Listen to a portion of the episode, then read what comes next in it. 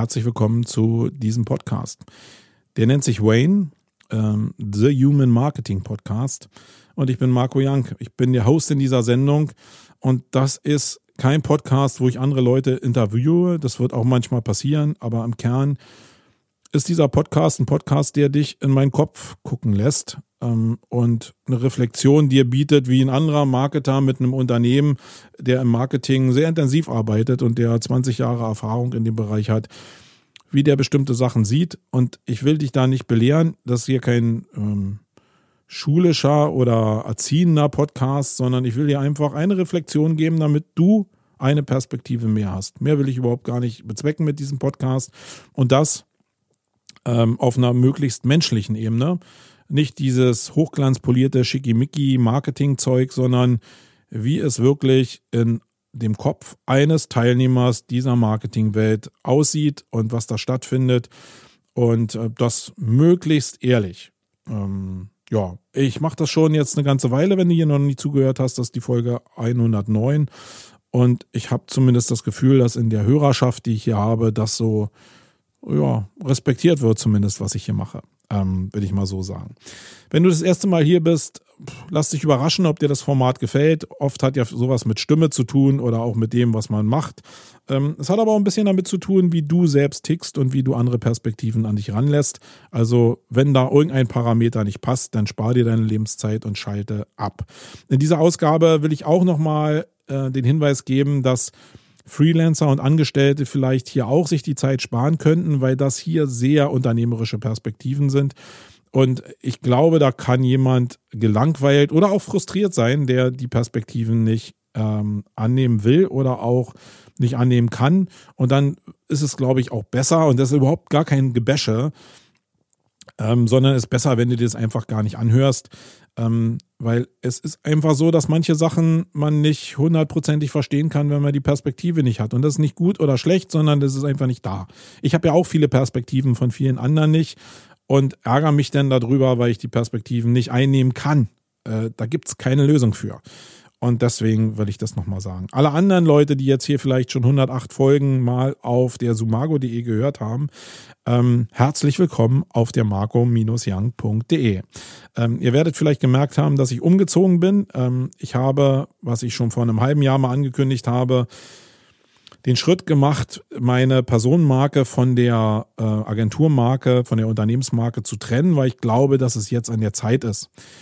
Ähm, mein unternehmerisches Herz sagt mir, dass die Abhängigkeit von einer Personenmarke auf die Dauer nicht der richtige Weg ist, sondern die Agenturmarke oder die Firmenmarke muss in sich selbst so stark genug sein, dass sie sich auch selbst tragen kann. Nur dann macht die Firma eigentlich Sinn. Wenn sie hundertprozentig von mir abhängig ist, ähm, wo ja auch immer Vertrieb eigentlich auch mit dranhängt, äh, gerade wenn du eine Personenmarke so stark anbindest, dann macht es keinen Sinn. Die Firma muss auch ohne mich, also stellen wir vor, ich hätte jetzt Corona und ich würde an der Beatmungsmaschine liegen, dann müsste doch die Firma vielleicht noch weiterarbeiten. Ähm, das bin ich auch den Mitarbeitern schuldig, die da arbeiten, dass nicht alles hundertprozentig von mir abhängig ist. Das wäre zumindest das Ziel.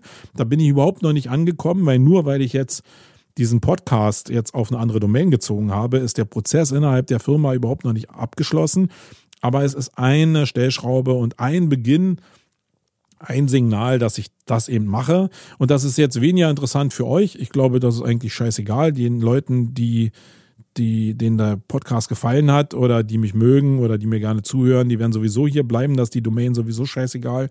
Und die Leute, die äh, mich nicht kennen, die werden eben auf der Sumago auch entlastet von dem ganzen ähm, ja, persönlichen Feedback, was ich hier liefere und auch Unsicherheiten und wo ich selbst lernen will, was auf einer Vertriebsdomain, wie es eine Agenturdomain halt ist, äh, für meine Begriffe nur begrenzt was zu suchen hat. Und äh, deswegen ist es für mich konsequent und ähm, ja, schaltet einfach jetzt denn hier ein. Die ganzen Parameter der Ausspielung, die werden sich in den nächsten zwei Wochen, denke ich mal, regulieren. Ich glaube, in Spotify ist der neue Podcast schon drin iTunes äh, braucht immer so 14 Tage. Da kann es also sein, dass ihr es jetzt noch nicht findet. Dann hört einfach auf der Domain hier. Ähm, da ist ja ein Player da und dann könnt ihr da auch hören. Also das liegt natürlich daran, ob ihr das wollt oder nicht.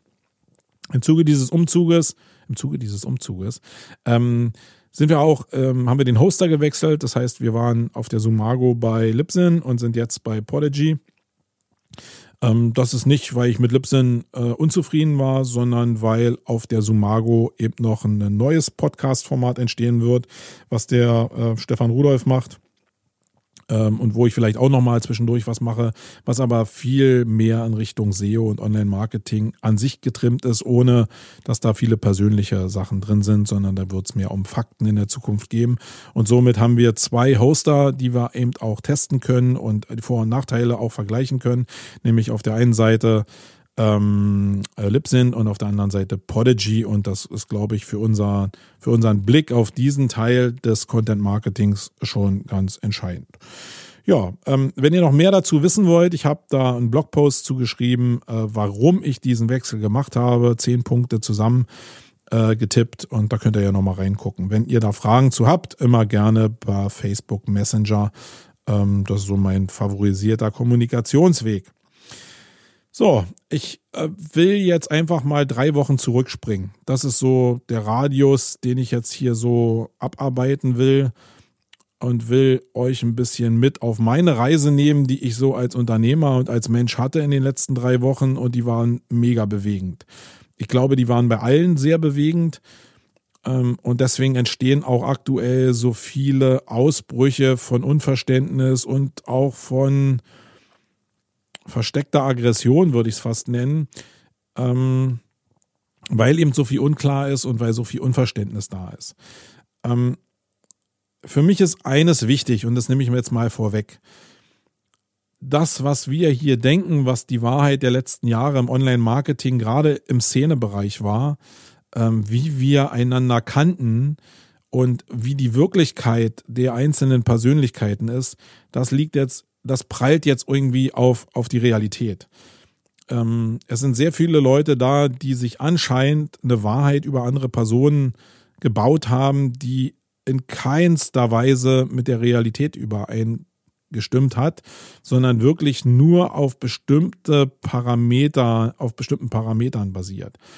Also was ich jetzt schon in den letzten drei Wochen für Reflexionen bekommen habe, in der unterschiedlichsten Art, auch in sehr unverständnisvoller Art und in sehr anmaßender Art, muss ich ehrlicherweise sagen, was mich wirklich auch geärgert hat. Das basiert auf einem Bild, was ich nie erzeugt habe, muss ich mal wirklich sagen. Ähm, also alleine schon die Tatsache, dass viele Leute denken, ich wäre hier mehrfacher Millionär und mir würde so, mir würde die Sonne aus dem Arsch strahlen. Ähm, wo kommt so eine Erkenntnis her? Ich bin mir, also ich bin nie rumgegangen und habe gesagt, ich bin hier der Multimillionär, habe nie auf Sur gemacht, sondern habe eigentlich immer offen die Probleme auch dargestellt, meinen Werdegang dargestellt. Und ich verstehe ehrlich gesagt gar nicht, wo diese Bilder entstanden sein können, außer in den Köpfen der anderen. Äh, auf Basis von bestimmten Ausspielformaten, die ich vielleicht geliefert habe, die die Leute mit Assoziationen besetzt haben, die dann zu diesem Bild geführt haben. Aber das ist doch ein, ein, Trugbild. Das basiert doch überhaupt nicht auf dem, was ich gesendet habe. Und ich glaube, von dieser Wahrheit äh, prallen jetzt sehr viele Sachen aufeinander. Und das ist jetzt nicht nur auf meine Person bezogen, sondern ich glaube, dass da sehr viele Leute ein anderes Bild von Menschen hatten, äh, was bei ihnen selbst entstanden ist. Die wenigsten, würde ich jetzt mal sagen, zumindest was ich beobachte, haben diese Bilder aktiv erzeugt. Ähm, und da gibt es jetzt eine Reflexion, die teilweise sehr, sehr unschön ist. Ähm, und alles, was ich jetzt hier sage, äh, zu den Themen, die ich auch bespreche, basiert auf dieser Annahme und mündet auch in einer gewissen Vorsicht äh, und einer gewissen Unlust, bestimmte Sachen jetzt irgendwie noch weiter auszuspielen. Aber bestimmte Sachen kotzen mich auch richtig an und die werde ich dann auch thematisieren in dem Bereich. So, gehen wir mal drei Wochen zurück. 10. Äh, bis 13. Äh, explizit 12. März 2020. Ähm, sicherlich äh, vier Tage, die in meinem Gedächtnis knallhart hängen bleiben werden, weil ich glaube, ja, ich habe eine Menge schwieriger Situationen in meinem Leben schon durchgestanden, äh, auch müssen. Nicht immer sucht man sich die aus, sondern du kommst unfreiwillig in diese Situation. Genauso war es hier mit Corona ja auch. Aber diese vier Tage und auch die Tage davor und auch ein paar Tage danach, die gehen bestimmt in, äh, in mein Gedächtnis massiv ein, weil sie schon sehr ungewöhnlich waren und weil sie wirklich auch Spuren hinterlassen haben und weil sie, wie ich immer schon gesagt habe, mich in eine Situation katapultiert haben, die faktisch nur noch aus Unsicherheit bestand und ich händeringend gesucht habe, irgendwelche Parameter zu finden, die mir Stabilität geben und ich sie in der Welt, die Corona mir da geboten hat, einfach nicht bekommen habe. Und das, was daraus entsteht, ist immer dieselbe Reaktion bei Menschen, nämlich, ähm, dass du ja entweder mit Panik und Angst reagierst oder einfach den Kopf einziehst. Ähm, Kopf einziehen war noch nie meine Mentalität, das ist aber persönlich ähm, sicherlich eine Sache von meinem Typ. Also habe ich probiert, mich mit dem Thema so gut wie möglich auseinanderzusetzen und ähm, das ist in der Form passiert, dass wir die Contentix und die SEO Campix ähm, in diesem Zeitraum haben stattfinden lassen. Und ich glaube, wir waren im Online-Marketing-Zirkus zumindest das einzige Event, was auf Basis der Größe, auf Basis der Teilnehmerstruktur und auf Basis der politischen Entschlusslage überhaupt in diesen Reibungsbereich reingekommen ist, entscheiden zu müssen, machen wir es oder machen wir es nicht. Und ja, das ist jetzt schwierig. Ähm, es gibt die unterschiedlichen Positionen der Wahrheit. Die Wahrheit war, dass ich zu dem Zeitpunkt keine Wahrheit hatte, sondern dass ich wenig Orientierungsraster in einem Corona-Fall hatte, der noch nie da war, der nur in China da war, wo ich mich auf Sachen verlassen musste, die mir auch politisch natürlich vorgegeben wären und wo ich natürlich auch, und das ist ein Teil der Wahrheit, ähm, in dieser völligen Unsicherheit trotzdem einen finanziellen Druck verspürt habe. Und unter diesem Spannungsbogen musste ich eine Entscheidung treffen. Eine Entscheidung, die, und das merkt man dann ziemlich schnell, wo du der Arsch bist, wo du faktisch die Entscheidung treffen musst, mit allen Folgen, die da dranhängen. Und ähm, das ist ähm, für viele Leute, die da sehr naiv und unreflektiert da draußen rumlaufen, und da sind wir genau an dem Punkt, der mich richtig ärgert, die immer die Schlausten sind und immer auf die Kacke hauen, was sie denn machen würden, die aber in ihrem Leben anscheinend noch nie an so einer Position waren, wo sie das entscheiden mussten, ähm, dass die ähm, da das Maul aufgerissen haben. Das hat mich wirklich massiv geärgert.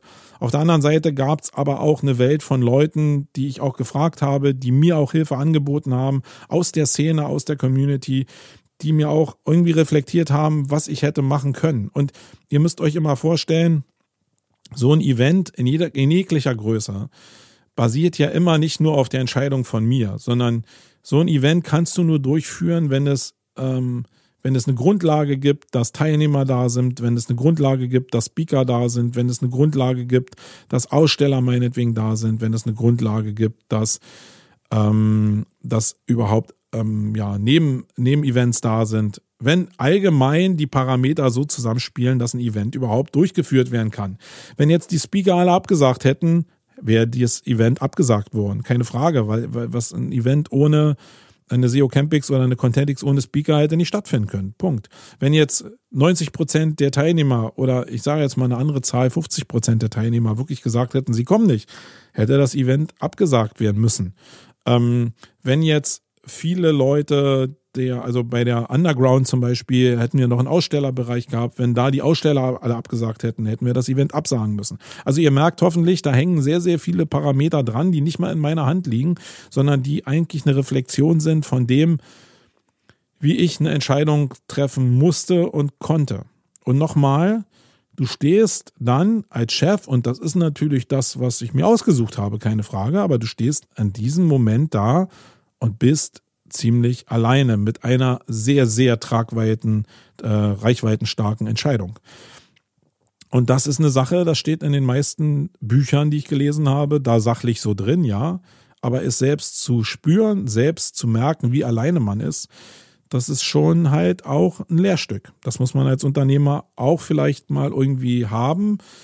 Vielleicht nicht in der Situation, aber dann wäre irgendwie eine andere Situation gekommen. Also Tatsache ist, meine Entscheidung war mit allen, mit dem Zusammenspiel aller Informationen, die ich hatte, wir lassen das Event stattfinden, weil diese ganzen Parameter es möglich gemacht haben. Und weil die Reflexionen auch so waren, die Leute freuen sich darauf, es gab keine politischen Anweisungen, die mich hätten irgendwie in irgendeine Richtung drängen können, sondern es gab ein großes Potpourri an Gesamtbild.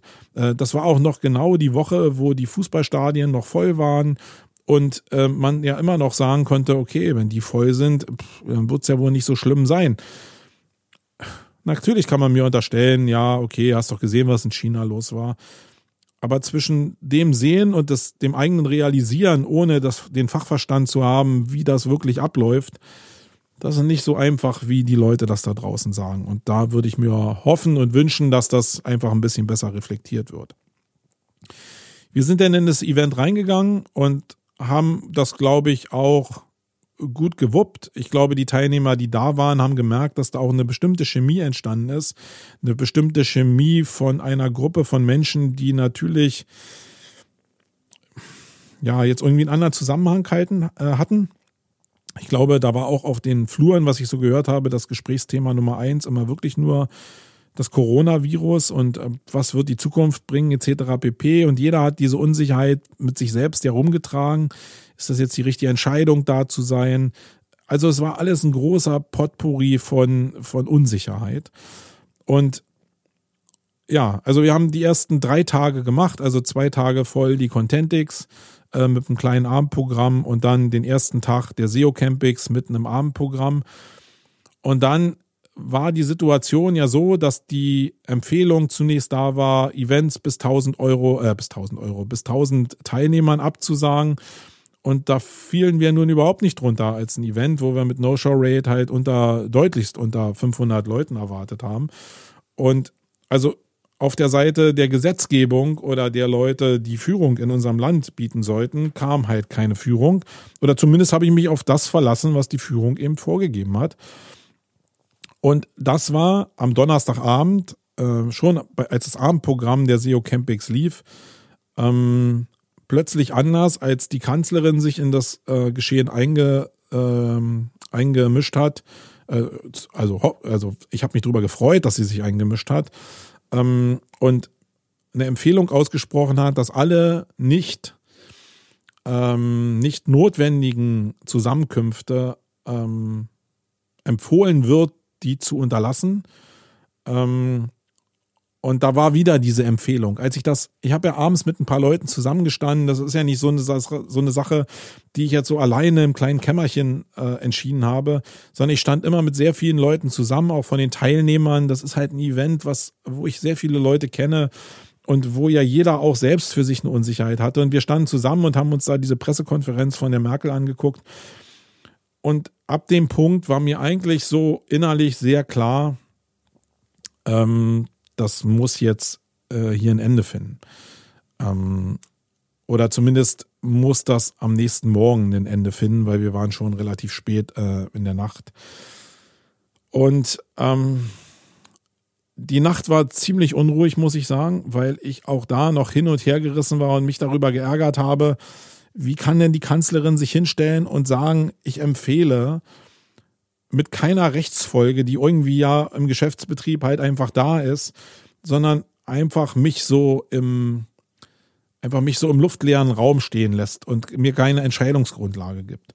Und ich habe auch morgens noch um vier da gesessen und habe äh, ein Statement formuliert und schon vorgeschrieben, was ich hätte veröffentlichen wollen, mit der Maßgabe eben auch vielleicht doch noch weiterzumachen. Ich war wirklich hin und her gerissen, aber mein Herz hat mir eigentlich schon gesagt, nee, das geht so nicht. Also es war aber nicht eine klare Entscheidung, das will ich einfach damit sagen, sondern es war wirklich immer wieder dieses Abwägen der Situation.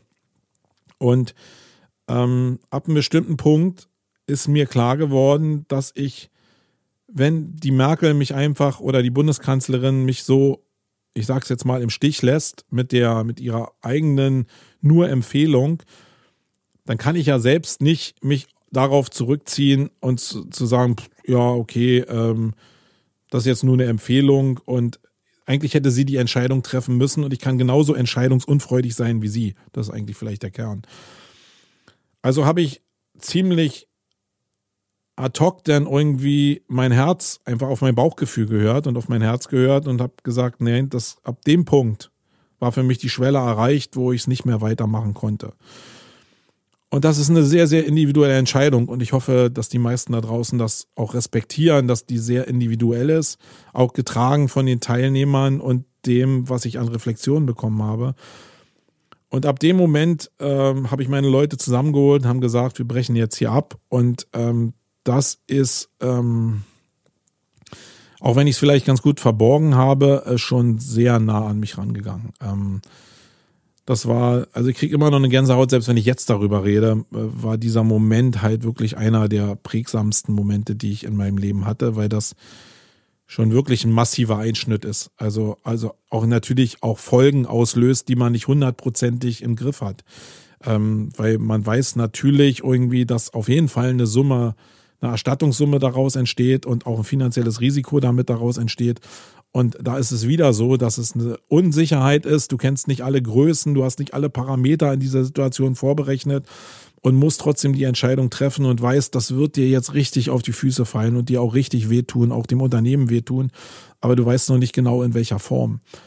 Und deswegen war das wirklich ein sehr, sehr harter Vormittag, muss ich sagen, als wir die Leute nach Hause geschickt haben. Aber ich hatte jetzt auch das Gefühl, die meisten Leute haben mir gesagt, ja, in der Situation war es die richtige Entscheidung.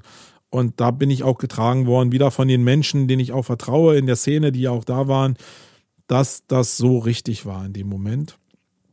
Und ja, so war das. Ähm, und wir haben dann den vierten Tag faktisch nicht mehr stattfinden lassen und die Leute nach Hause geschickt. Und ja, ähm, ich hoffe, dass diese Mensch, also mir ist wichtig dabei, wenn ich das jetzt hier so reflektiere, dass ihr diese menschliche Ebene einfach ähm, mitbekommt und zumindest respektiert. Mir ist einfach wichtig, dass es in der heutigen Zeit sind so viele Leute da draußen anscheinend, die diese menschliche Perspektive nicht mit aufnehmen und denken, das ist alles so super leicht zu entscheiden. Nee, ist es nicht. Und genau aus diesem Grund bin ich auch, auch wenn ich in dem Moment halt, als die Merkel halt von Empfehlung gesprochen hat, sehr sauer war, super dankbar, wie die Politik aktuell vorgeht, weil ich doch das Gefühl habe, dass sie sehr reflektiert und einzelfallbezogen und situationsbedingt pro Stunde, pro Tag entscheidet, was das Richtige ist in ihren Augen. Und ob das im Nachgang nachher das Richtige ist, da muss ich wirklich, ähm, da muss ich kleinlaut sein, weil das äh, im Nachhinein kannst du immer meckern und kannst immer der Schlaupeter sein. Aber entscheide das mal in der Situation mit der Reichweite, das ist überhaupt nicht einfach. Und die Reife in der Reflexion ähm, hoffe ich, dass ihr die aufnehmen könnt, weil ich mir die wünschen würde, wenn Leute sich mit mir unterhalten, dass sie genau diese menschliche Perspektive einfach mit reinnehmen. Ähm, ja, in dem Zusammenhang habe ich auf meiner Liste noch zu stehen die Thematik Ischgl. Ähm, da ist es ja nun so, dass da anscheinend zwei äh, Fälle, also zumindest habe ich davon gehört, dass zwei Fälle wirklich nachgewiesen worden sind in diesem, in dieser einen Lokalität und trotzdem weiter gefeiert wurde. Und das ist für mich auch eine andere Hausnummer. Wenn das wirklich so war, dann ist das wirklich eine andere Hausnummer, weil das einfach schon bekannt war. Und äh, da es einen bestimmten Punkt an Sicherheit gab, den, den ich nicht hatte. Aber ich will es mir auch nicht so einfach machen, dass ich jetzt sage, das Problem der wirtschaftlichen Abhängigkeit auch in Ischgl und dieses ganzen Systems, wenn du es runterfährst in Ischgl und mit den Skibahnen und diese Abhängigkeit von Tourismus, dass diese Entscheidungen leicht sind. Also da hängen so unendlich viele Schicksale von Menschen dran, dass es ich weiß nicht, was da richtig und was falsch ist. Wenn es wirklich diesen Punkt gab von, es gab diese Fälle, dann ist es falsch. Punkt. Ich glaube, das ist, das ist wirklich klar. Äh, dann hast du Fakten und dann kannst du darauf entscheiden. Wenn es diese Fälle nicht gab, ähm, und da weiß ich halt nicht, weil ich auch eine Menge aus der Presse nur erfahre. Und wenn ich mir hier Berlin zum Beispiel angucke, wo es ja auch plötzlich hieß, dass irgendwelche Artenschutzmasken von den Amerikanern abgefangen wurden und umgeleitet wurden, was sich nachher als Ente rausgestellt hat, dann, äh, dann muss ich ein bisschen aufpassen, welche Informationen ich da glaube und welche Schlussfolgerungen ich dann auch da über ein Ether prosaune mit einer gewissen Reichweite. Es ist aktuell sehr, sehr schwer, glaube ich, da wirklich eine Linie zu finden mit allen Bereichen. Äh, ich eiere wirklich von Tag zu Tag, wie ihr auch da draußen, glaube ich, so rum und probiere eine Orientierung in diesem ganzen Bereich zu finden. Ähm, das mit den ganzen Zahlen äh, ist mir völlig ein Rätsel zurzeit, dass ich abends, ich bin jemand, da kann man jetzt sagen, was man will, ich gucke mir Tagesschau an und ich gucke mir auch RTL aktuell an. Und da wird immer von der Zahl der festgestellten Infizierten ausgegangen ohne davon die mittlerweile genesenen Menschen abzuziehen. Also was ist diese Zahl wert? Und was ist diese Zahl wert, wenn sie eigentlich auch gar keine Grundlage ist, weil ja jeder weiß, dass es eine Dunkelziffer gibt. Aber auf der anderen Seite gibt es natürlich auch nicht genug Tests, es gibt nicht genug Möglichkeiten, Antikörper zu testen. Es ist ja alles nicht da. Also jetzt irgendeine Ableitung darauf basieren zu lassen, auf einer Grundlage, die es nicht gibt, ist ja auch Schwachsinn. Also es bleibt alles schwer. Und da will ich einfach ähm, eine gute Reflexion für haben.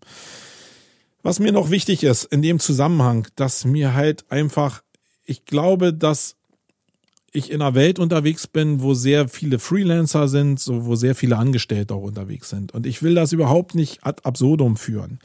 Aber was ich in den letzten Tagen und Wochen in Facebook gesehen habe, äh, das ist irgendwie auch schwer zu ertragen, wenn man, wenn, wenn man eben selbst aus seiner Perspektive als Unternehmer das eben sieht.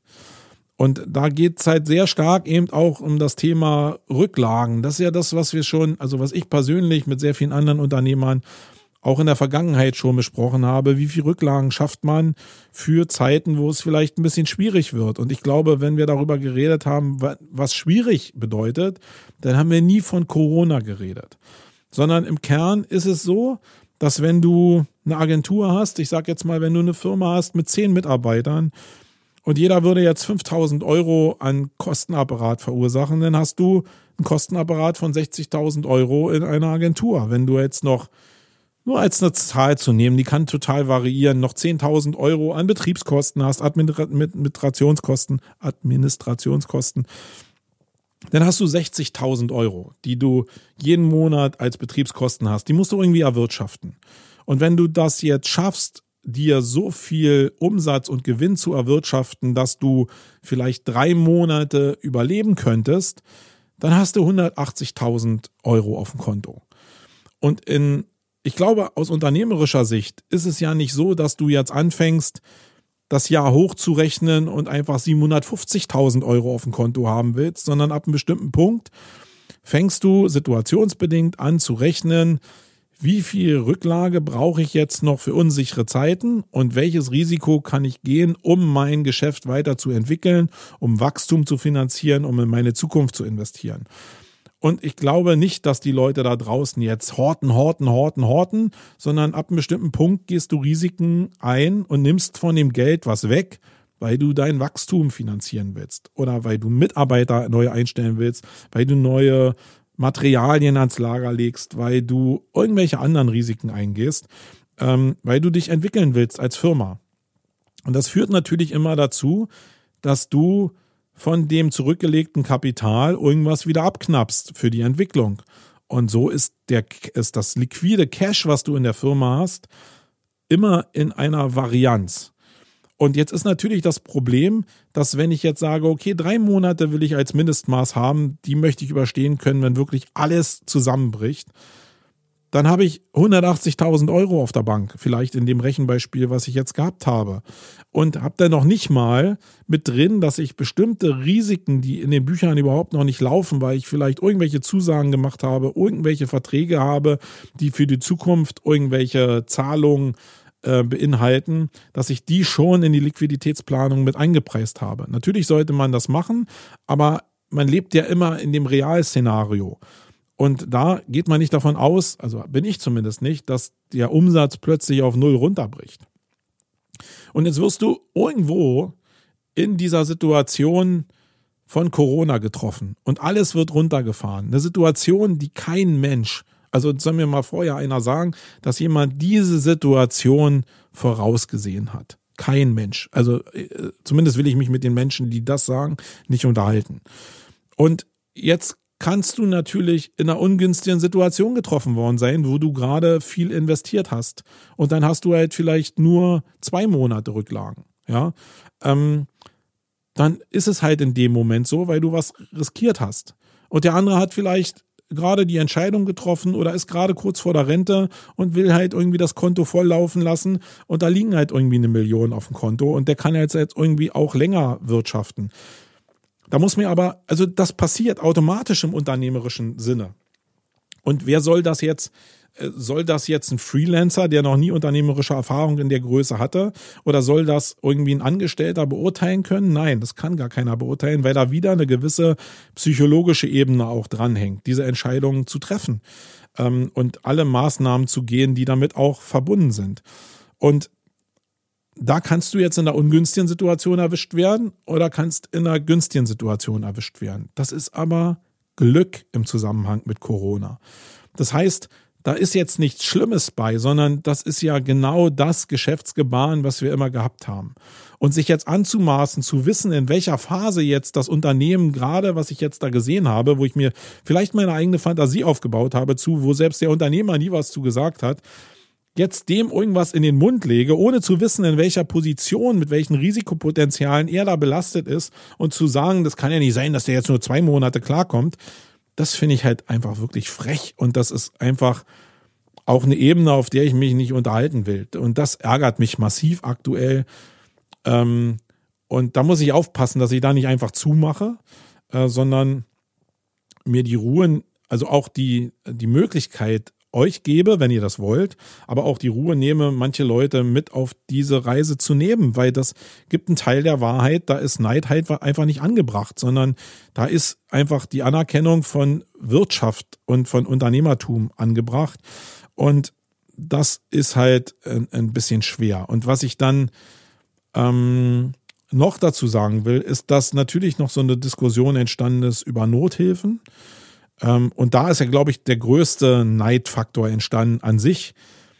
Ähm, und das ist auch ein Ding, wo ich mich die letzten Tage richtig drüber aufgeregt habe. Wo Leute, die wirklich, also man ist aus den Sachen, die da gesagt werden, kann man ja ableiten, wie weit so eine Empathie entstanden ist für andere Unternehmer aus persönlicher Erfahrung. Und wenn aus allen Worten, aus allen Poren das spricht, dass da keine Erfahrung da ist, dann bin ich darüber richtig sauer. Kein Mensch da draußen kann beurteilen, ob jemand jetzt Nothilfe beantragen muss oder nicht. Und alle anderen da draußen haben die Fresse zu halten. Das äh, kann keiner beurteilen. Und was ihr euch für Bilder da geschmückt habt, wie andere Leute entstehen, was ist das für ein Weltbild? Also ich persönlich gehe davon aus, dass die Leute, die das beantragen, ein Problem haben. Ähm, und wie das Problem im Detail aussieht, ist nicht eure Aufgabe. Äh, ist auch nicht die Aufgabe, dass mir andere Leute jetzt irgendwie ähm, die, die, die Paragraphen vorlesen oder welche Straftatbestände da irgendwie äh, jetzt irgendwie verwirklicht werden sein könnten in einer Situation, wo wir überhaupt ja nicht so richtig wissen, wo wir überhaupt stehen. Also da, da, da rege ich mich richtig drüber auf, muss ich mal sagen. Und da muss ich echt aufpassen, dass ich da nicht auch ein bisschen eskaliere. Ähm, diese anmaßende Form von Neid finde ich unmöglich. Also muss ich wirklich sagen. Und äh, selbst wenn ich hier anecke, das ist mir wirklich eine Stufe zu viel. Ich bin da völlig anders gepolt, wenn ich denke oder auch höre, gesehen habe, dass Leute in Nothilfe beantragt haben, dann, dann glaube ich denen erstmal. Warum soll ich denen dann, warum soll ich denen dann das absprechen, dass die vielleicht irgendwo eine Notsituation haben? Und diese Notsituation für sich in dem Liquiditätsplan zu erkennen, das ist doch da gibt's keinen da draußen, mit dem ich mich darüber unterhalten kann, wo diese Grenze ist. Wo ich jetzt, ach, muss ich jetzt die Leute in Kurzarbeit schicken, damit diese Grenze nicht erreicht wird? Oder halte ich die noch zwei Monate und bin dann blank irgendwie und kann dann erst beantragen? Wo, wo, wo ist denn das Risiko? Wo ist denn die Schwelle? Und da ist es so, dass jedes Bundesland das natürlich anders macht. Ähm, und ja, und dann musst du selbst entscheiden, wie du deine Notlage begründest und musst da natürlich auch hinterher für die Eier haben, das zu verantworten. Aber die Eier muss jeder Unternehmer selbst haben. Das müssen nicht die Leute da draußen machen, die das für mich machen. Das ist halt einfach Quatsch und das will ich nicht mehr hören. So, Punkt. Da will ich mir auch nicht, nicht weiter reinsteigern, weil das mache ich jetzt schon genug. Ähm, ein Faktor, der mir noch wichtig ist, und das ist, glaube ich, dann wieder eine Sache, die bei Freelancern und bei Unternehmern äh, vielleicht ähnlich ist, ich probiere mich jetzt absichtlich ein bisschen runterzubringen, ähm, ist die Tatsache, dass keiner so richtig weiß, was passiert. Ähm, wir persönlich in der Agentur haben wirklich einen, einen ziemlichen Einbruch gehabt, was die Umsätze anbelangt im Agenturgeschäft, ähm, weil wir einen bestimmten Anteil an Leuten hatten, die natürlich in einem Bereich angesiedelt waren, der als erstes betroffen war. Und das ist Event und das ist Touristik. Ähm, und wenn du da halt sehr stark positioniert bist, dann hast du halt die Arschkarte gezogen. Und da soll mir jetzt auch keiner, jetzt muss ich aufpassen, da muss mir keiner erzählen, ob das im Vorfeld richtig oder falsch gewesen ist. Wenn ich jetzt, ich bin keine Agentur, die sich auf, auf, auf Tourismus spezialisiert hat. Aber wenn da draußen jemand sich spitz auf den Tourismus fokussiert hat, weil er die letzten Jahre gut funktioniert hat und ist jetzt irgendwie es bricht ihm der ganze Umsatz weg, nämlich 100 Prozent und davon kenne ich viele Unternehmer da draußen, dann ist es fucking Schicksal. Da muss mir doch keiner erzählen da draußen, dass das jetzt irgendwie gewollt ist oder dass das eine unternehmerische Scheißentscheidung war, ähm, sondern dann ist das die Entscheidung gewesen oder die hat jahrelang vielleicht auch super funktioniert und ich konnte dann diese ganzen Rücklagen, was ich vorhin erzählt habe, auch vielleicht einsetzen für mein Unternehmen in der Richtung. Und dann kommt dieser, dieser Kack, diese Kack-Virus und plötzlich ist alles anders. Und dann stehen die Leute auf und erzählen irgendwie, ja, so hat sich jetzt die Welt erinnert. Du bist ja selbst schuld, dass du dich jetzt nur auf, äh, auf, auf Tourismus konzentriert hast. Das ist mir einfach wirklich zu billig irgendwie. Da habe ich keinen Bock drauf auf die Scheiße. Ähm, ich muss hier eine Menge auspiepen, glaube ich. Äh, aber andererseits ist es so, dass du natürlich ein, in einem Auf und Ab bist als Unternehmer und ich glaube auch als Freelancer. Da sind viele Freelancer da draußen auch, ähm, die jetzt auch touristische Kunden haben oder ähm, Sachen der Webentwicklung haben, die von einem Tag auf den anderen eingestampft worden sind oder ruhen erstmal. Das meiste ruht ja. Und das ist doch eine Sache, du kriegst an einem Tag drei Absagen, meinetwegen am Beginn. Und drei große Kunden, die dir vielleicht 80 Prozent deines Umsatzes machen und die brechen weg und lassen ihre Verträge ruhen. Dann bricht über dir die Welt zusammen. Und du rechnest jetzt hoch, ah, super, da, äh, nicht super, also ah, super, wie soll ich über die nächste Zeit kommen? Also wenn man ein bisschen Ironie damit reinsetzt. Und du stehst mit dem Arsch an der Wand. Und am nächsten Tag hast du halt vielleicht wieder sogar drei Anfragen mit Neukunden, die plötzlich sehen, hey, Digitalisierung, da ich total gepennt und ähm, die kommen wieder rein und plötzlich hast du drei neue Kunden. Ob die den Umsatz jetzt auffangen, sei mal dahingestellt. Aber es soll nur zeigen, dass es Tages, also wirklich auf Stundenbasis faktisch Veränderungen gibt und keiner weiß, wo wir am Ende rauskommen, sondern ich, be ich bewege mich zurzeit in einer Wellenform, die hoch runter geht. Eigentlich wie Unternehmertum immer war, nur dass die Frequenzen viel, viel äh, enger beieinander sind. Also die Wellen in den Frequenzen viel näher beieinander sind. Also die Höhen und die Tiefen. Und das ist, glaube ich, eine Sache, die zumindest Freelancer und Unternehmer gleich spüren, wenn sie nicht sowieso Verträge haben, dass sie nur, gerade bei Freelancern ist es ja oft der Fall, dass sie sehr stark für einen Kunden arbeiten. Und wenn da alles weiterläuft, ist doch super. Ist jedem gönne ich das, wo das so ist. Will ich denn jemand den, den unternehmerischen Tod wünschen? Nein, überhaupt gar nicht. Sondern ich möchte einfach nur ein gewisses Verständnis haben äh, und einen gewissen Pool von Leuten um mich rumscharen, die unternehmerisches Verständnis haben, weil mit dem anderen Bereich kann ich halt auch nichts anfangen. Und das ist jetzt auch nicht mal so, das hört sich jetzt hart an, weil jetzt viele von euch sich vielleicht angesprochen fühlen und sagen, und jetzt meint ihr mich und der kann mir nie leiden. Sondern das ist doch in der Phase, wo es wirklich um unternehmerische Entscheidungen ge äh, geht. Da muss ich mich mit Leuten austauschen, die ähnlich, die eine ähnliche Herangehensweise oder Denkweise haben, die um die Probleme für mich als Unternehmer in meinem Bereich, vielleicht Online-Marketing-Agentur oder Event-Agentur, die da ein Verständnis für ausprägen. Da hilft mir das doch nicht, wenn ich mich mit einem Angestellten austausche. Also immer nett auf einer persönlichen Art, ja. Aber unternehmerisch hilft mir das doch eigentlich wenig, vielleicht zehn Prozent, um einfach auch eine Position von Angestellten verstehen zu können. Ja, aber die harten unternehmerischen Entscheidungen, wenn ich da eine Hilfe haben will, muss ich mich doch mit Leuten umgeben, die ähnliche Probleme haben oder zumindest die Mitarbeiter haben, die jetzt wissen, wie geht man mit Kurzarbeit um, wie geht man mit diesen Schwankungen in den Auftragslagen um.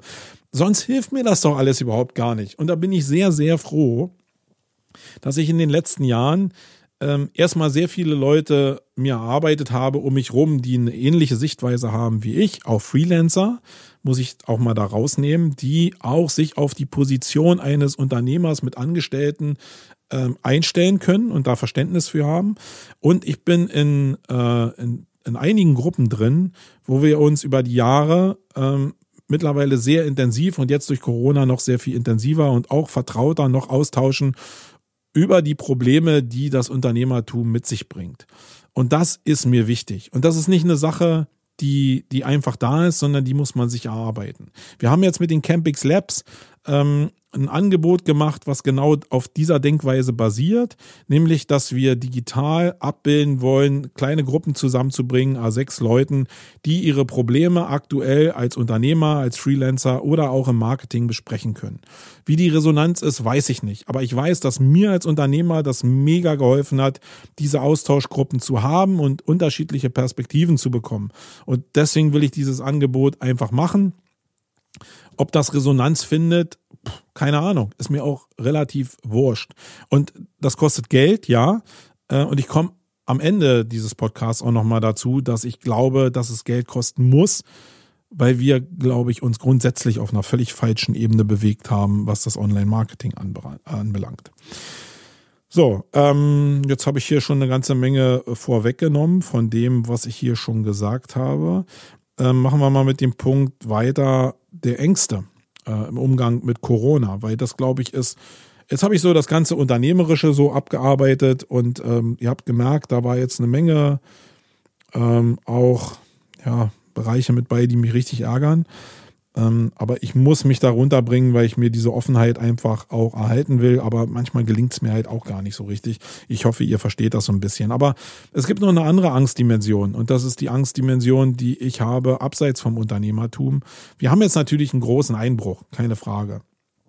Aber es ist doch für alle so, und das ist vielleicht, was die Situation auch so skurril macht, ist, dass wir zwar einen Shutdown haben, aber die meisten, also es gibt natürlich auch viele, viele Ausnahmen, die jetzt wirklich äh, existenziell am Limit stehen. Aber so allgemein habe ich das Gefühl, dass wir gesellschaftlich so reich waren, wie wir schon lange nicht mehr reich waren. Und dass uns ja aktuell so in die Lage versetzt, dass wir zwar irgendwie sowas wie ja, wie äh, ja, der Virus so, ich will da nicht mit dem Krieg vergleichen, obwohl dieser Vergleich irgendwie immer in mir aufkommt. Aber faktisch, die sagen ja auch immer, nach dem Zweiten Weltkrieg ist das schlimmste Ereignis. Faktisch ist wie in einem Krieg, bricht alles zusammen. Ja, ohne dass wir eine große Zerstörung haben. Das ist ja das Verrückte. Wir haben eine wirtschaftliche Zerstörung, ja, von Wirtschaftskraft. Aber die Gebäude sind nicht kaputt, die Menschen sterben jetzt nicht in Form von Krieg, sondern natürlich an dem Virus, aber auch nicht, glaube ich, in derselben Größenordnung wie im Krieg. Ähm, und es fühlt sich so an, als ob eigentlich nichts passiert und eigentlich haben wir so einen Krieg intern. Und das ist so eine Sache, die schwierig ist. Ähm, und zurzeit ziehen die Leute auch noch alle mit. Äh, zurzeit werden auch die Grundrechte massiv eingeschränkt. Äh, und ich habe tiefstes Vertrauen, dass keiner aktuell einen Nutzen davon hätte, diese Rechte nicht irgendwann wieder äh, auch ganz normal in Kraft zu setzen. Ich glaube, dass die, die politische Entscheidung treffen, erstmal gut unter Kontrolle sind und auch, glaube ich, von ihrem politischen Verständnis jetzt nicht ausufernd davon Gebrauch machen, die Grundrechte massiv auf Dauer einzuschränken, zumindest nicht mit einem Machtanspruch, ähm, wie das Herr Orban zum Beispiel macht. Und äh, deswegen habe ich da eigentlich ein großes Grundvertrauen. Ich weiß aber auch, dass es eine, eine große Anzahl an Menschen in Deutschland gibt, die sowieso immer das System torpedieren wollten und die auch auf Basis von vielleicht auch fehlender Bildung oder auch von grundsätzlicher Anti-Haltung gegen Autoritäten eher der Meinung sind, sich jetzt gegen das, was da gemacht wird, auflehnen zu wollen.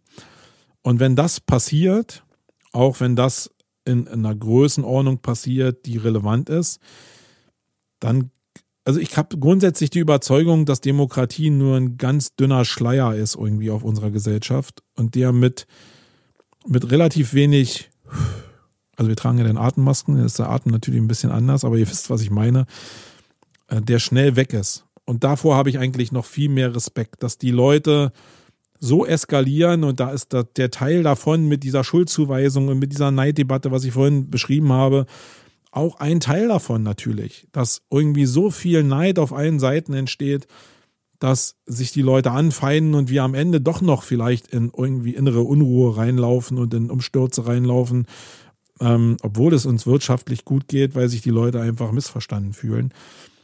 Und da mache ich mir äh, wirklich, äh, wirklich ähm, ja, Gedanken zu.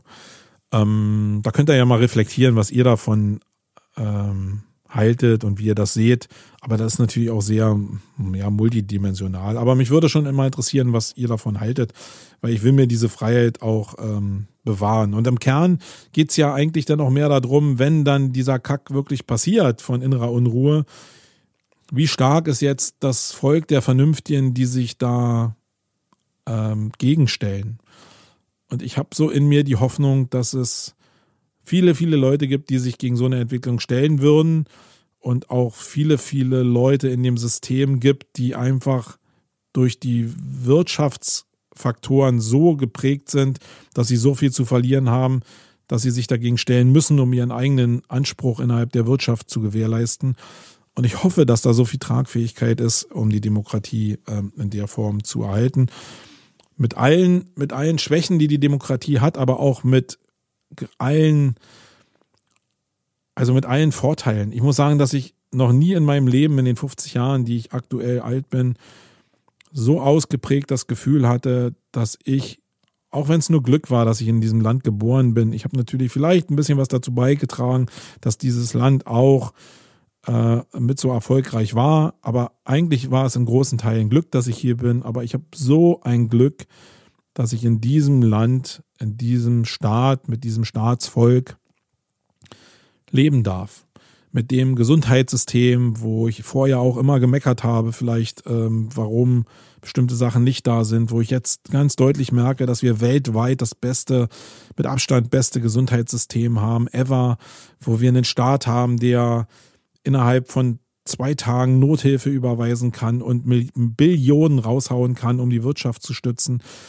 Ähm, da sind viele, viele Parameter da, wo ich mega, mega dankbar bin und wo ich auch, ja, stolz darf man nur nicht auf Glückssachen sein, aber irgendwie bin ich in mir doch stolz darauf, dass ich Teil von diesem System sein kann und mir wird immer bewusster in den Zeiten, dass, äh, dass wir hier wirklich in dem Land wirklich was gerissen haben und es wird sich aber natürlich eine ganze Menge verändern, keine Frage. Ähm, mal gucken, wo wir da landen. So, ähm, jetzt kommen wir mal wieder zu einem äh, Business-Thema, nämlich der Umgang mit Homeoffice. Wer mir hier so ein bisschen gefolgt hat, die letzten Jahre auch, der wird ja gehört haben, dass ich nie so ein richtiger Fan von äh, Homeoffice war. Ähm, und auch nicht bin. Kann ich gleich die Antwort vorwegnehmen. Da hat sich nichts dran geändert. Ich bin jetzt aber gezwungenermaßen in die Situation gedrängt worden, dass ich die Leute ins Homeoffice geschickt habe. Also noch nicht mal gezwungenermaßen, weil ich hätte die Leute ja auch hier mit Abstand zusammensitzen lassen können und arbeiten können. Das haben viele meiner Mitarbeiter sogar eingefordert. Ähm, und da habe ich jetzt gesagt, nein. Wenn schon, denn schon. Ähm, also war ich jetzt gezwungen, mich auf Homeoffice einzulassen.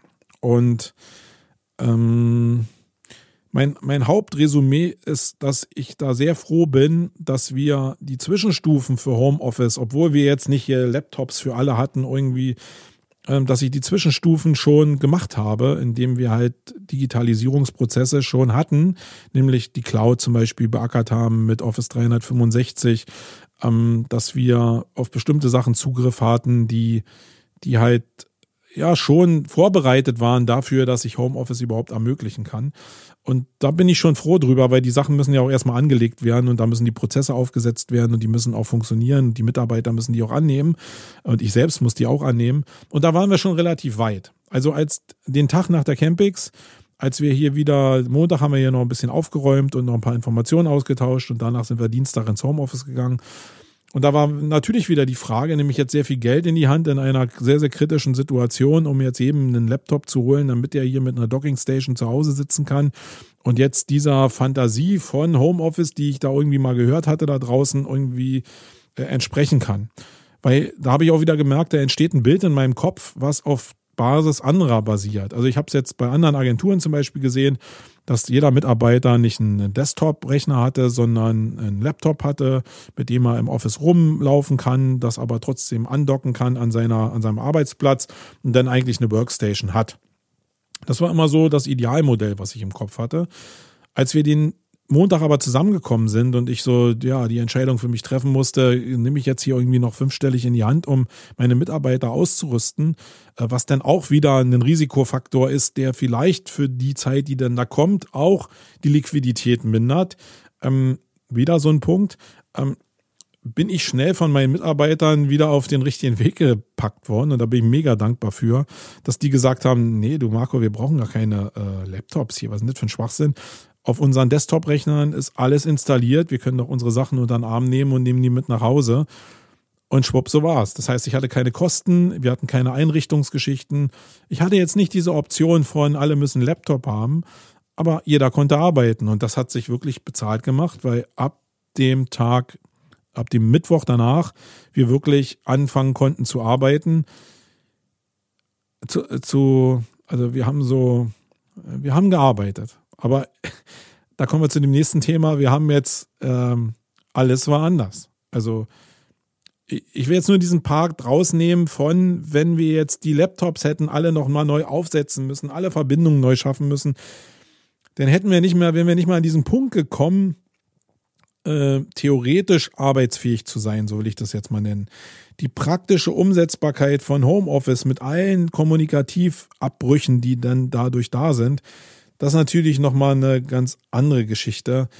Ähm, und das ist, glaube ich, auch der größte Faktor, der mich am meisten belastet und der mich eigentlich im Kern wieder dazu bringt, zu sagen, ich, ich werde vielleicht, bestimmte Sachen werden am Ende von Corona sicherlich hängen bleiben. Dazu gehören auch die Inanspruchnahme von Videokonferenzen. Ähm, ich glaube, da wird jetzt eine Expertise ausgeprägt, die dauerhaft irgendwie Bestand haben könnte. Wobei sie das, zumindest wenn es lokal möglich ist, äh, oder auch gefordert wird, den persönlichen Kontakt überhaupt nicht ersetzt, in keiner Form. Ähm, ich glaube auch, dass das eine Bedingung ist, um Vertrauen für Vertragsverhältnisse aufzubauen, etc. pp. Dazu muss man sich in vielen Bereichen, nicht in allen Bereichen, aber in vielen Bereichen persönlich auch gesehen haben, weil zwischen Menschen einfach in der persönlichen Kommunikation mehr entsteht als über einen Videochat. Ich bin erschrocken darüber, also nicht, also eigentlich habe ich es geahnt, aber jetzt, wo ich es machen muss, bin ich wirklich erschrocken darüber, wie viel empathische Sachen und zwischenmenschliche Sachen durch den, durch den Einsatz von, also wir nutzen Microsoft Teams durch Video und Chat, ähm, wie viel wirklich verloren geht und wie viel wertschätzend gemeint in der Kommunikation auf dem Flur, in der Teeküche, wie viel Kommunikation da stattfindet, was jetzt in digitalen Formaten gar nicht übertragen werden kann. Ähm, das zu erkennen, was da hängen bleibt, ist für mich ganz wichtig, um dann beurteilen zu können, welche Abläufe will ich dann jetzt kann ich digitalisieren, die haben wirklich einen Mehrwert, da habe ich mich jetzt, werde ich mich auch drum kümmern. Und welche Sachen will ich auch in Zukunft nicht so haben? Und das ist sicherlich eine Typsache. Ich will jetzt hier mich nicht hinstellen und sagen, dass jeder ähm, der jetzt hier eine Softwarebude hat, meinetwegen, und jetzt mit einem Stamm von Freelancern arbeitet, in der ganzen Welt verteilt, dass die ein schlechtes Geschäftsmodell haben, sondern das ist vielleicht total cool, wenn man die Ziele alle auch sauber definiert hat. Ich glaube, dass es am Ende, und das ist meine persönliche Wahrheit, eine Charaktersache ist. Ich arbeite halt lieber mit Menschen zusammen. Für mich ist dieses gesellige Teil meiner unternehmerischen Grundlage, auch Teil meiner menschlichen Grundlage, weil ich da also Unternehmertum und Mensch geht bei mir nicht so weit auseinander. Und vielleicht ist einer, der jetzt sowieso immer im Tunnel sitzt und programmiert, vielleicht auch eher dafür geeignet, mit so Freelancern in der ganzen Welt zusammen äh, digital und mit Videokonferenzen. Äh, ich bin es nicht. Das stelle ich jetzt fest und mein Unternehmen kann sich nur so entwickeln, wie ich auch bin. Das muss ich realisieren und da muss mir auch keiner sagen, was jetzt was besser wäre, sondern ich lerne jetzt jeden Tag, dass ich eine bestimmte Art von Unternehmen nur haben will, sonst brauche ich dieses Unternehmen nicht haben. Da macht mir das einfach keine Freude. Und das wird mir aktuell sehr stark bewusst. Was mir auch bewusst wird, und das ist eine Sache, da habe ich immer so dran geknabbert in den letzten Jahren, äh, wo ich immer gesagt habe, okay, wir brauchen mehr Prozesse, wir brauchen mehr Prozesse, Prozesse, Prozesse, Prozesse, weil die das Leben einfacher machen in einer Welt, die sich ständig verändert. Das war so das Problem, ich wollte Prozesse haben in einem Bereich, der sich ständig verändert. Da ist jeder Prozess natürlich, könnt ihr euch vorstellen, nicht lange haltbar. Jetzt ist es aber so, in der digitalen Welt, ohne Prozesse bist du am Arsch. Und das heißt, du brauchst knallharte Prozesse, um äh, überhaupt Sachen abbilden zu können, um diese ganzen empathischen Sachen, die halt wegfallen, in der Kommunikation abfedern zu können, brauchst du knallharte Prozesse. Und dafür ist dieser Moment jetzt genial. Also ich bin gezwungen, wirklich jeden Tag fühle ich mich gezwungen, auch wenn ich es noch so sehr hasse, diese Prozesse aufzusetzen, um das Leben überhaupt zu ermöglichen. Damals sollten sie das Leben erleichtern. Jetzt sind sie überhaupt da, um alles überhaupt am Laufen zu halten? Und da ist so der größte Apparat, den ich aktuell beackere, äh, diese Prozesse mit aufzusetzen. Und einen großen anderen Teil nehme ich noch mit rein, nämlich das Thema Führung. Alles, was ich, ich hatte ja schon mal einen Podcast gemacht, ich weiß nicht mehr, welche Nummer das war, müsste mal ein bisschen zurückgucken in den Ausgaben, wo ich über Führung mir mal ein bisschen Gedanken gemacht habe. Und ich ja immer so war, äh, ja, dass die Mitarbeiter so mitentscheiden können und mehrere Leute eigentlich an der Entscheidungsfindung beteiligt werden, um am Ende ein besseres Ergebnis zu haben. Das funktioniert auch in der Firma ganz gut, wenn du die Leute triffst und wenn das so ein organischer Prozess ist mit diesen ganzen Empathie-Ebenen und äh, den ganzen Kommunikationsebenen dazu. Aber im Digitalen funktioniert das überhaupt gar nicht. Wenn du da dich schwammig ausdrückst, dann wird das völlig anders interpretiert auf der anderen Seite. Und das ist nicht nicht deren Schuld, sondern da gilt halt wieder die Regel, der Empfänger hat immer recht. Das heißt, das, was ich sende, ist halt interpretationsfähig. Und umso mehr Freiräume ich lasse, umso mehr wird dann auch interpretiert, weil bestimmte Ebenen der Kommunikation halt fehlen.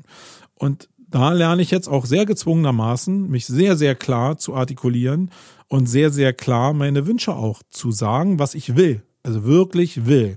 Nicht, wo ich vielleicht gerne hin möchte, schon die Formulierung merkt ihr, dass äh, es vielleicht schwierig sein könnte, sondern diese Formulierung, ich will das. Das hört sich jetzt äh, hart an und das auch in einer Welt, in der Arbeitnehmer ja immer sehr hohe Freiheiten hatten und die Beteiligungsmodelle sehr kommunikativ waren und auch sehr offen waren, Sicherlich fühlt sich das anders an. Ich habe aber das Gefühl, dass das die einzige Möglichkeit ist, wie man das lösen kann. Vielleicht gibt es noch einen Zwischenweg, weil ich natürlich auch noch nicht alle Weisheiten mit Löffeln gefressen habe im Umgang mit, mit digitaler Kommunikation. Vielleicht gibt es da noch irgendwelche Learnings und Hilfen und so, die man nehmen kann, um das doch noch zu kompensieren. Aber mit Stand jetzt ist es so, dass ich da ähm, nur mit klaren Ansagen eigentlich auch zu klaren Ergebnissen komme. Und das will ich ähm, das ist für mich so ein Learning. Ich weiß nicht, wie das bei euch ist. Puh, jetzt sind wir schon hier fast bei einer Stunde. Also ich hätte gedacht, ich fasse mich ein bisschen kürzer. Aber es hat sich natürlich eine Menge aufgestaut. Also ihr müsst selbst entscheiden, ob ihr hier dran bleibt oder nicht. Der nächste Punkt auf meinem Zettel ist mein Weg raus aus Corona. Und das ist jetzt wieder auch nur eine Sache, das ist nur mein Weg. Ich kann euch nicht sagen, wie euer Weg sein kann. Also es ist natürlich, wenn jemand im Eventbereich unterwegs ist, so wie ich, habe ich einen anderen Forecast als ihr, wenn ihr meinetwegen Desinfektionsmittel verkauft jetzt oder einen Online-Shop habt. Ganz klar. Aber ich glaube, in bestimmten Punkten äh, gibt es Übereinstimmungen, von denen ihr vielleicht auch was von meiner Perspektive mitnehmen könntet. Und wenn ihr das ähm, entsprechend reflektiert, kann ich von euch sicherlich auch eine ganze Menge lernen. Für mich ist wichtig, dass ich die nächsten zwölf Monate in jedem Fall, und das habe ich auch schon gemacht, da habe ich auch schon einen Post in Facebook zugeschrieben, die nächsten zwölf Monate für mich mal prognostiziere, was könnte so passieren, nach dem, was ich jetzt weiß. Und das ist bei jedem anders. Also jeder wird eine andere Risikobewertung machen, jeder wird für sein Geschäftsfeld irgendwie eine andere Beurteilung haben und das ist auch okay so. Und vielleicht muss man auch mehrere Perspektiven oder Szenarien einfach durchspielen, damit man sich flexibel anpassen kann.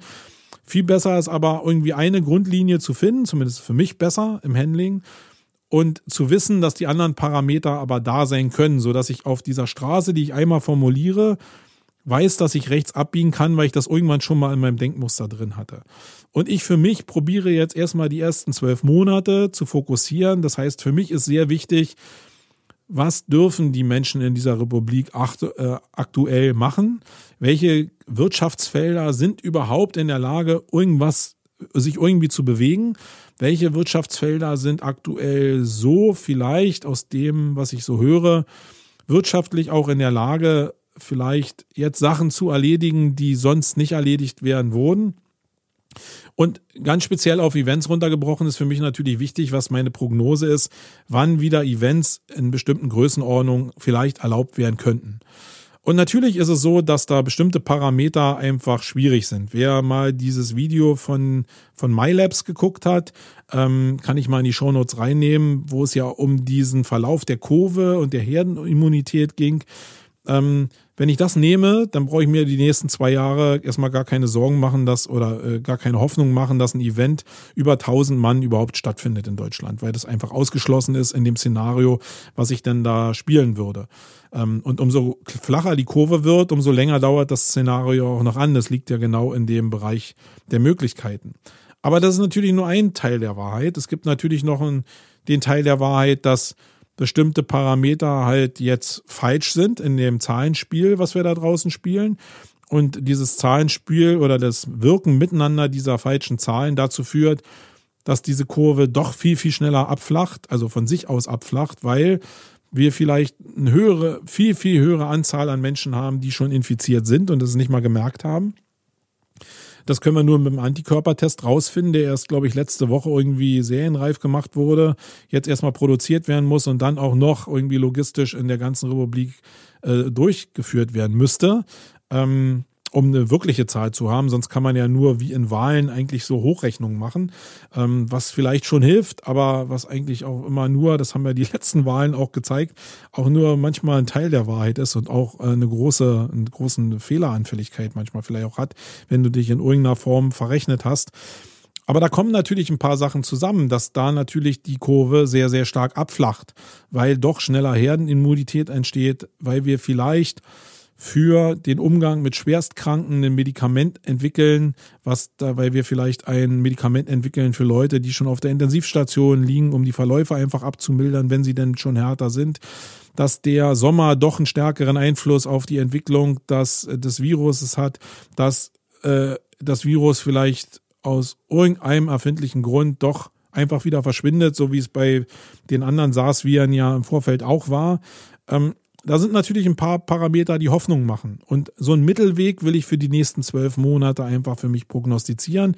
Immer mit der Option, täglich eigentlich diese Geschichte auch äh, zu ändern. Und jetzt, also diese ganze Prognose hat einen einzigen Grund, dass ich erkennen kann, welcher Bedarf am Markt da ist, wo ich mit meinen Antworten Lösungen bieten kann, um daraus Produkte zu machen, die ich verkaufen kann. Punkt. Ähm, das ist eigentlich alles oder eben zu sehen, wann irgendwelche Events wieder stattfinden können. Und dazu muss ich ja irgendwie eine Ableitung machen und das mache ich auch. Und das hat mir, als ich das gemacht habe, auch eine gewisse Stabilität gegeben, weil ich einen roten Faden hatte, an dem ich mich orientieren konnte. Ähm, und dann hast du natürlich Sachen in deinem Köcher, wenn du lange am Markt bist, dann hast du bestimmte Sachen ja vielleicht schon gemacht, wie wir in der Vergangenheit, die Campix Labs zum Beispiel. Und dann kannst du bestimmte Sachen aus dem Köcher rauszaubern und die nochmal reaktivieren, um zu gucken, ob die dann in dem Moment jetzt nochmal funktionieren. Du hast auch viele Erfahrungen vielleicht mit anderen Sachen gemacht oder hast immer schon mal Visionen gehabt für Richtungen, die du gehen wolltest, wo du weder Geld noch Zeit hattest und hast jetzt die Möglichkeiten, das jetzt zu machen, weil du denkst, dass das in der Zeit gerade passt. Und ich glaube, das ist ein Teil der Wahrheit, dass alle Agenturen und alle Freelancer jetzt zur Zeit sich so eine Timeline bilden sollten mit den Möglichkeiten, die da sind und daraus ein Angebot schnüren müssen. Und das wird nicht das Angebot sein, was in der Vergangenheit halt immer so da war, sondern das wird sehr, sehr speziell sein. Und ich habe ja gerade für den Bereich SEO auch immer gesagt, dass ich schon da gesehen habe oder für mich gesehen habe, nicht für alle, dass sich SEO grundsätzlich verändern wird in der nächsten Zeit, weil einfach sich in der Zusammensetzung der Parameter eine Menge geändert hat. Viel mehr Inhouse-Abteilungen, viel mehr große Budgets, die nicht mehr von Agenturen oder Freelancern betreut werden. Ähm, ein riesen Mittelstand, der betreut werden muss, die gar keine Ahnung von Digitalisierung haben. Da sind also eine Menge Parameter, die sich verschoben haben, auch die Budgetgrößen, äh, die sich verschoben haben. Also eine Menge Sachen, die jetzt nicht dafür spielen, dass die Agenturen jetzt immer dauerhaft größer werden oder nur unter bestimmten Bedingungen größer werden, in einem bestimmten Zusammenspiel größer werden. Ähm, ja, ähm, das war das. Was habe ich hier noch? Prognose, ja, das habe ich eben gesagt. Ach so, ja, jetzt hier der letzte Punkt. Also, wenn ihr jetzt hier schon sehr belastet seid mit dem, was ich hier gesammelt habe, dann ähm, kommt jetzt hier der letzte Punkt vieles von dem, was an Produkten entstehen wird. Und ich habe die letzten, in, in, den letzten Ausgaben, wenn ihr mal zurückguckt, immer eine Menge mich mit dem Thema Sur beschäftigt. Also diesem Bereich schnell und hektisch reich werden. Äh, und auch mit allen Unzulänglichkeiten, die da drin sind. Aber da ist eben auch eine Menge Wahrheit drin. Ich bin nicht derjenige, der alle Facebook-Anzeigen von diesen ganzen Coaches, die jetzt wieder auch aus dem Boden schießen oder schon vorher da waren, ausblendet sondern für mich ist ein Teil der Wahrheit, dass die eingeblendet werden. Weil den Job, den die Agenturen und die Freelancer da draußen zurzeit für mich erkennbar, erkennbar gar nicht machen, den machen die. Das sind natürlich die alten Pappenheimer und das sind natürlich die ganzen 23-jährigen Pappnasen, die gar keine Ahnung von dem haben, was ich die ganze Zeit hier erzähle. Aber die sind da.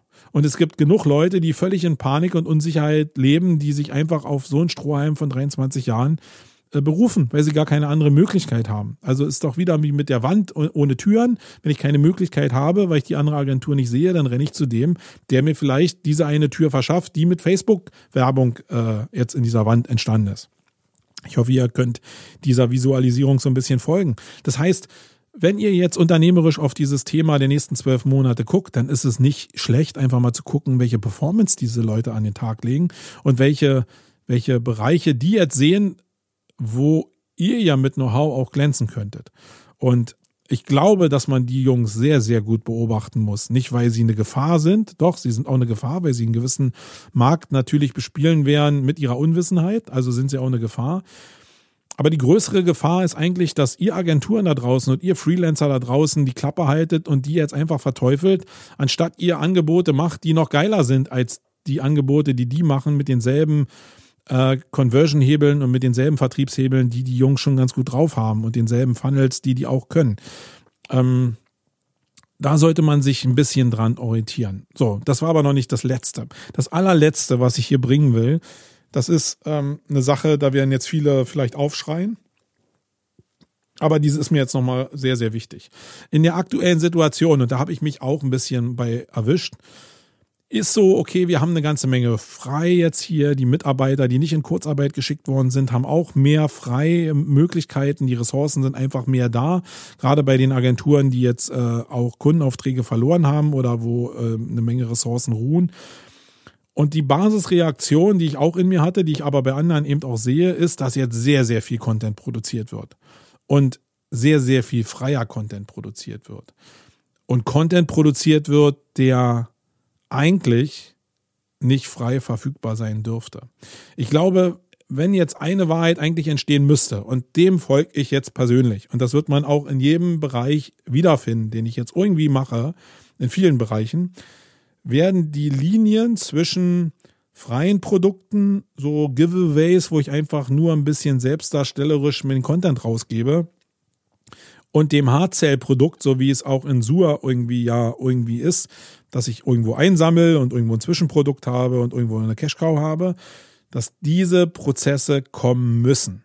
Alle Leute, die da jetzt frei irgendwie Content ohne Ende raushauen, die werden sicherlich auch eine gewisse Conversion Rate dabei haben, keine Frage. Aber es kann, glaube ich, auf Dauer nicht sein, dass das ganze Spezialwissen, was da draußen die Agenturen haben und erzeugen, dass das frei im Netz verfügbar ist. Sondern es muss Punkte geben, wo dieses, wo eine gewisse Wertgestaltung stattfindet, die auch von den Agenturen stattfinden muss, wo ich einfach eine Grenze ziehe. Also bis hier zeige ich's und danach gibt's eine Bezahlgrenze. Da muss ich Geld für nehmen, weil das einfach das Know-how von 20 Jahren ist, die gebe ich nicht einfach auf, der, auf die Straße. Und durch diese Form der Verknappung, verbunden mit einer gewissen Reputation, entsteht eine Möglichkeit, Umsatz zu generieren für die Zukunft. Und ich, das ist ein Weg, den ich auf jeden Fall gehen werde. Was ihr macht da draußen, mir wirklich scheißegal.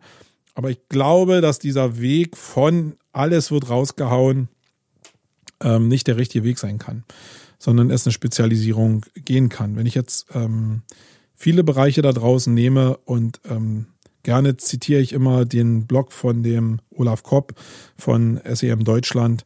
Das, was er da raushaut, das darf nicht frei sein, muss ich wirklich mal sagen, sondern das darf auch Geld kosten. Ähm, ja, äh, da muss er natürlich einen Weg finden, wie er das für die Agentur vielleicht, wenn das jetzt gut funktioniert, aber ich glaube, dass eine Form der Wahrheit ist, dass dieses ganze Know-how, was da drin steckt, vielleicht auch bestimmte Kompensationsmöglichkeiten und ein anderes Standbein für eine Agentur ausmachen kann.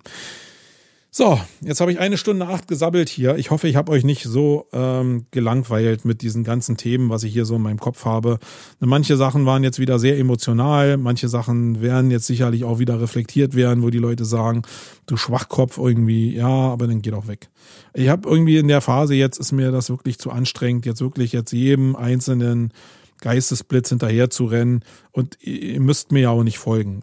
Vielleicht ist es auch genau die Zeit, wo ich einfach mal Spreu von Weizen trennen muss. Siehst du, da bin ich noch bei einem Punkt hier, den habe ich gar nicht beackert, nämlich Social Media, Umgang mit Social Media.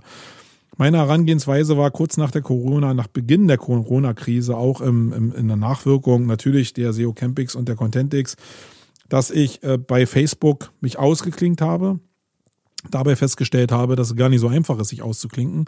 Du kannst unter normalen Umständen deinen Facebook-Account äh, deaktivieren, dann siehst du aber gar nichts mehr, auch deine Gruppen nicht mehr, deine Seiten nicht mehr, äh, kannst, glaube ich, auch deine Werbekonten gar nicht mehr bespielen.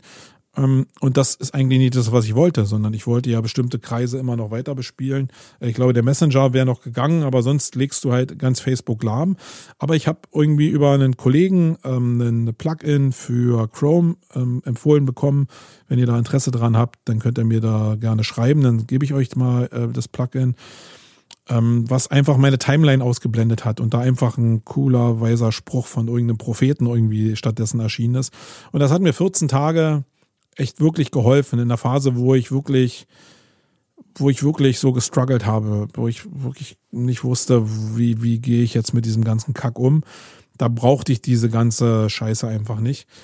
Äh, und ab einem bestimmten Punkt war mir eben auch wichtig, dass ich nicht das Feld wieder diesen ganzen Blabberköpfen da draußen überlasse, sondern zumindest meinen Senf auch dazu äh, beisteuere. Natürlich immer mit der Gefahr, dass ich selbst ein Blabberkopf bin. Also es liegt ja mal in, in der Perspektive des Betrachters. Aber ich hatte irgendwie das Gefühl, sich dauerhaft jetzt zurückzuziehen, ähm, das macht irgendwie keinen Sinn. Und mir hatten auch viele geschrieben, nee, du musst mit deinen reflektierenden Meinungen irgendwie auch ein bisschen mehr präsent bleiben, damit da mehr Offenheit herrscht. Und das habe ich schon als Wertschätzung gesehen und habe mich irgendwann wieder eingeklinkt in diesen Bereich von Social Media. Natürlich mit allen Ausflüssen, die ich jetzt hier auch emotional vielleicht abgeritten habe, weil vieles davon kam eben wieder aus meiner Timeline, denn warum ich mich so aufgeregt habe. Ähm, und jetzt ist es einfach so, dass ich das sehr stark dazu nutze, um jetzt Spreu von Weizen zu trennen. Das heißt, Leute, die jetzt wirklich dauerhaft irgendwelchen Kack erzählen, ohne eine Reflexion irgendwie ähm, zu zeigen, äh, dass ich die einfach zumindest erstmal nicht entfreunde, sondern erstmal nicht mehr abonniere dann habe ich die in der Hoffnung nicht mehr in meiner Timeline oder weniger in meiner Timeline. Wenn die dann weiter so eine Scheiße machen, ist die nächste Stufe, ähm, diesen Freundschaftshaken rauszunehmen. Und wenn es ganz arg ist, dann, äh, dann blockiere ich auch Leute. Da ist jetzt eine gute Zeit, um das auch zu machen. Ich glaube, da sollte man das auch zu nutzen. Und ähm, ja, das ist so die letzte Weisheit. Ja, äh, wie immer würde ich mich freuen, auch auf hier auf marco-young.de, wenn ihr mir Kommentare schreibt, wenn ihr mir Reflexionen gebt, auch als persönliche Message zu diesem Podcast. Vielleicht ist ja was für euch dabei gewesen, vielleicht auch nicht. Dann entschuldige ich mich dafür, dass ich eure Zeit geklaut habe und ihr werdet dann sowieso das nächste Mal nicht mehr einschalten. Ähm, es wird eine Menge passieren. Ich hoffe, dass ich jetzt hier einen Tonus wieder hinkriege von 14 Tagen. Das ist zumindest mein Plan mit Interviews, die ich dann doch mal machen will, vielleicht auch mal wöchentlich. Mal gucken, was die Zeit so zulässt. Ähm, sonst rechnet man mit 14 Tagen und mal gucken, wo es uns hintreibt. Ich glaube, die Welt war noch nie so spannend wie jetzt. Ähm, bleibt gesund. Ich hoffe, wir erhalten unseren Frieden und habt einen schönen Tag und vor allen Dingen bleibt zu Hause, solange es nötig ist. Das ist mir ganz wichtig und denkt nicht, dass die, dass alles schon wieder normal ist, nur weil die Sonnenstrahlen rauskommen. Ähm, in diesem Sinne, bleibt gesund. Euer Marco. Ciao. Wait.